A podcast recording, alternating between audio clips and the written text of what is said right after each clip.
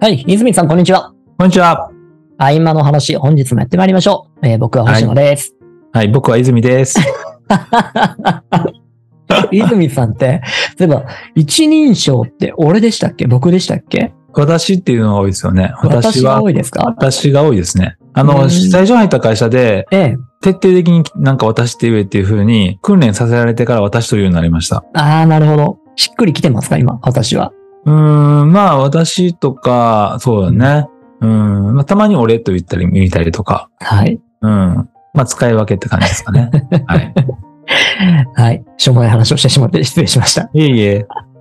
はい。えっ、と、前回、コミュニティをこれから意識して作っていく中で、うん。コミュニケーションの力が重要になってくるよねって話をしておりました。はい。えー特に内面の変化、えーうん内面の表現っていうことをするために、その方自身だけじゃなくて、うんそ。の周りの方々がその内面の変化に、えー耳を傾けたり、そこにこう的を絞った質問を投げかけたりすることが重要だよね、みたいな話をしたところまでいったかと思います。でもここをさらに事業化して、ここを強化していく、ここを身につけさせていく、そんな取り組みを考えていらっしゃるって、ちら聞きしたんですけど。そうで。すね。はそういで。すね。面白い話ですね。事業構想だけはあるっていうね、とこですよね。はい。ひどんな、どこまでの構想なんですか、今。最終的には、ええ。標準の、例えば読み書きそろばんと同じレベルにしたいっていうところですね。おー、いいですね。うん。うんうんうんうん。あの、日本人はおそらく読み書きそろばんプラスコミュニケーションって、このプラスコミュニケーションしなくても、ええ。水が豊富にあるように自然とコミュニケーションがあったんですよ。なるほど。うん。なので、えっと、別にそのコミュニケーションについて何も学習する必要なかった。みんなが察する力もすごく高い。はい。で日本語という言葉も非常に状態を伝えるっていう意味では非常に優れた言葉なんですよ。うーん。例えば、あの、もう、オノママトペと言われる、はえっい。と、擬音語、擬態語がめちゃくちゃたくさんあって、めっちゃありますね。で、その擬音語をいっぱい使ってる人は英語で喋れないという。な 確かに。パンと当てはまるものないですね。思いつかそうななんいでですすね。よ。ワクワクって言葉がまずないので。ええええええええエキサイティング、エキサイティトゥでしょうかね。うん。でも、うんエキサイティドっていうのは、あの、擬音語、擬態語じゃないので、はいはい。意味の言葉なので、まだ違うんですよ。うーん。ワクワクって意味がない言葉なんだけど、感覚の言葉なんで、うんうんうん。ああいう言と。葉がたくさん日本語ってアホみたいにあって、はい。それで感覚を通じ合えることができたというね。うーん。ので、コミュニケーションに関しては、ほったらかしにされてるんですよ。いや、本当そうですよね。学校とかでも習わないですもんね。ならないです。はい。うんうんうん。特に社交辞令みたいなものも今もうやんないですもんね、あんまり。やらないですね。うん。で、社会人になったら急に、はい。このマナーということで、ええ。マナー講座みたいなんで、そのコミュニケーションについて、はい。あの、なんかビジネスコミュニケーションみたいな感じで教え、叩き込まれるんですよ。さっきの私って言いなさいとか。はいはいはいはい。いや、それって、ばまあ、マナーでもいいんですけど、マナーって一つ、まあ一つの、あの、作法で必要なんですけど、もう一個はやっぱりアクティブなコミュニケーションって必要じゃないですか。アクティブっていうとどんなイメージですアかクティブっていうのは人間味がこう溢れ出てるみたいな。うーん。マナーって人間味がまあ溢れ出てないと思うんですけ ど、人間臭いとルーいルうでか、すからね。人はい。間臭いというか、ええ一緒に共感するとか、感動するとか、一緒に怒るとか、うんうんうん。一緒にワクワクするとか、はい。あとはなんか交渉、交渉というか自分の思いをちゃんこうしたいんですってちゃんと伝えるとか、うんうんうん。うん、なんかそういうのって一方であるんですけど、そこは学習あんまりしてないんですよね。そうですよねう。ん。そのくせ就活では求められるっていうね。それ急に求められるんですよ。ええ。なるほど。そこをじゃあ提供していこうかと。そうです。だから、なんか中学だったら英検とか受けるじゃないですか。あのレベルにし、あのレベルにしたいんですよね。英検も確かにね、学校の必須科目ではないですもんね。うん。うん、でもみんな受けたりする。仮に英語力があったとしてもコミュニケーション能力が低いと意味がないと思いません、はい、はい、超思います。手段ですからね。うん。うーん。じゃあ、小学校の公文みたいな教室がいっぱいできてくるわそけうですね。そういう、最終的にはそこにゴールとしてはビジョンとしては行きたいんですけど、うんうんうんいきなりまあ、一足飛びにはそこに行かないので、はい。うん、あの、ストップ、ステップ、ジャンプで行けたらなと思ってるわけです。うーん。いや、でも常々そのコミュニケーションをどう学ぶかとか、うん。で、これから絶対に必要だよねっていうことは分かってますよね、みんなね。うん。でもそれをどう学ぶかっていうところの具現化ってあんまされてこなかったと思うので、はい。はい。実際どうなんでしょうあんまないんですかね、これまでって。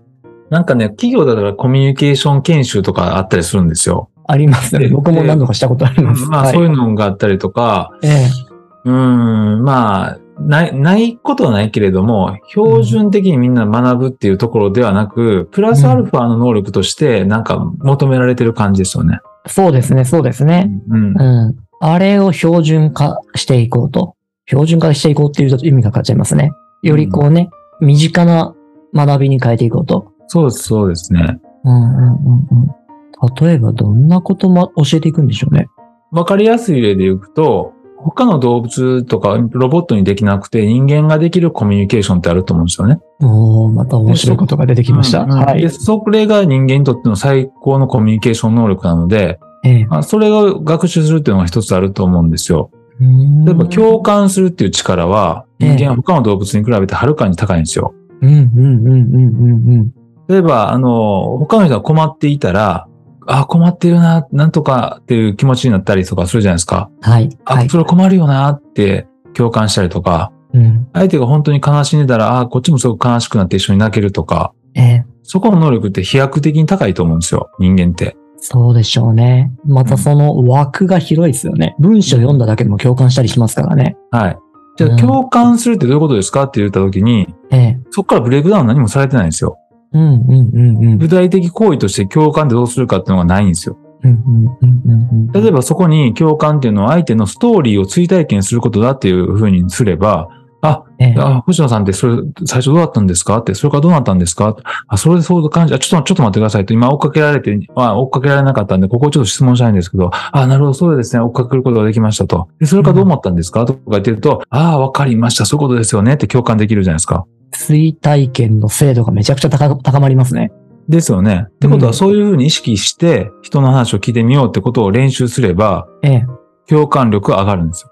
なるほどね。共感しなさいって言っても何もできないんですけど、共感とはそういうふうにブレイクダウンして、そういうことだよって意識化させて、ええはい、練習してみようとかってやってると、はいだんだん共感力が高くなって、気づいたら、あの、共感力の高いコミュニケーションができていましたとさ、という感じです。面白いです。あの、ちょっと横道にそれていいですかはい、どうぞ。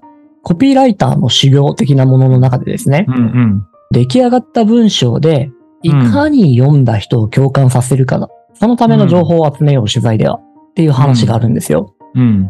なので、取材の中で、こう、話者はね、取材対象者の人は、こう、ビジネススキルが高い人であれば、高い人であるほど、うん。抽象度を上げてね、簡潔に話をしてくれるわけです。うん。でもこっちはそれだと共感できないなと思うのでう、んそこを崩してに行くんですよね。うん。いつですかと。うん。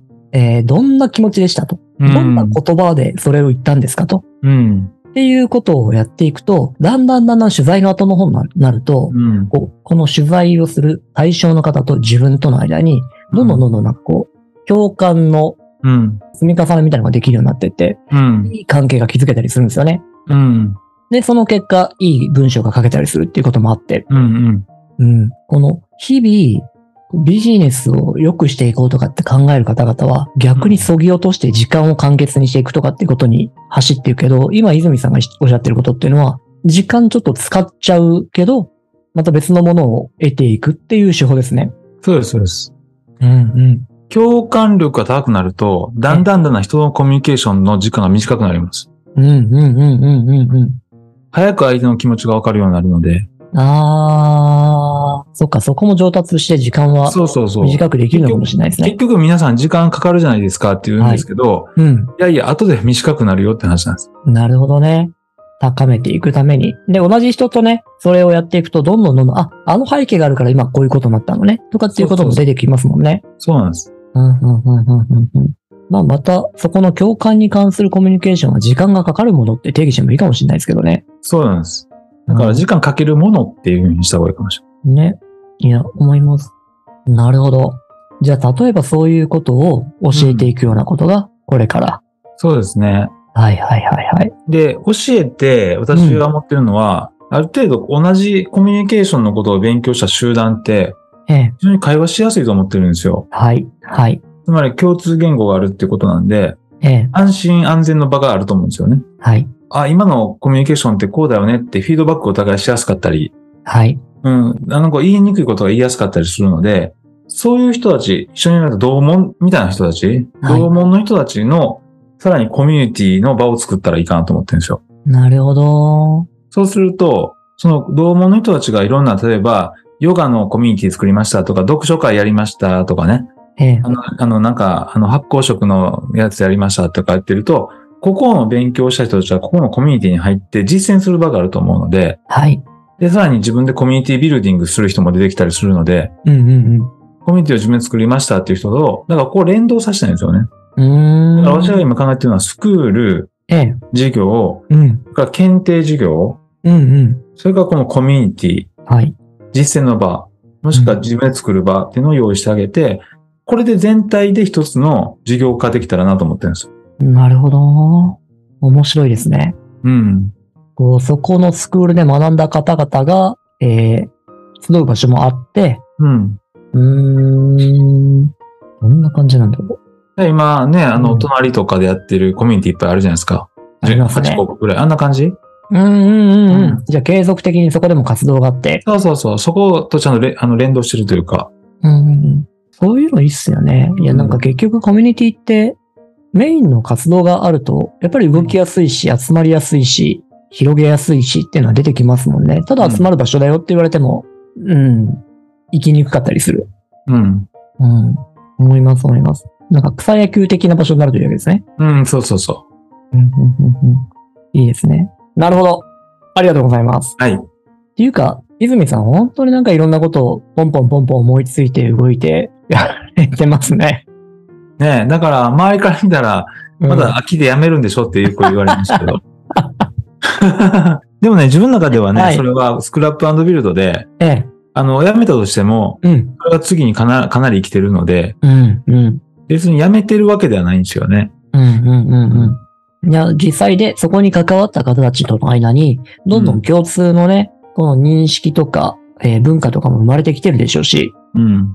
うん。先ほど泉さんおっしゃってましたけど、コミュニケーション重なれば重ねるほど、その意思疎通と共感するスピードが上がっていくと。そうですね。なんで、周りにもそういうメンバーがどんどんどんどん増えていくんだろうなとも思います。うん。まさしくなんか、そういうやり方がこっからの時代の物事の作り方なのかもしれないですね。そうですね。うーん。はい。まはたい本日もいろいろ聞かせていただきましたが、はい。ありがとうございますあ。りがとうございます。はい。あ、そういえば、うん。今度、うん。そういうセミナーやられるんでしたっけあ、そうです。9月29日に8時ええ20時から、これオンラインになりますけど、はい。コミュニティをいっぱい作っている、隣をつの、まあ、作った奥祐斎くんとか、ええ。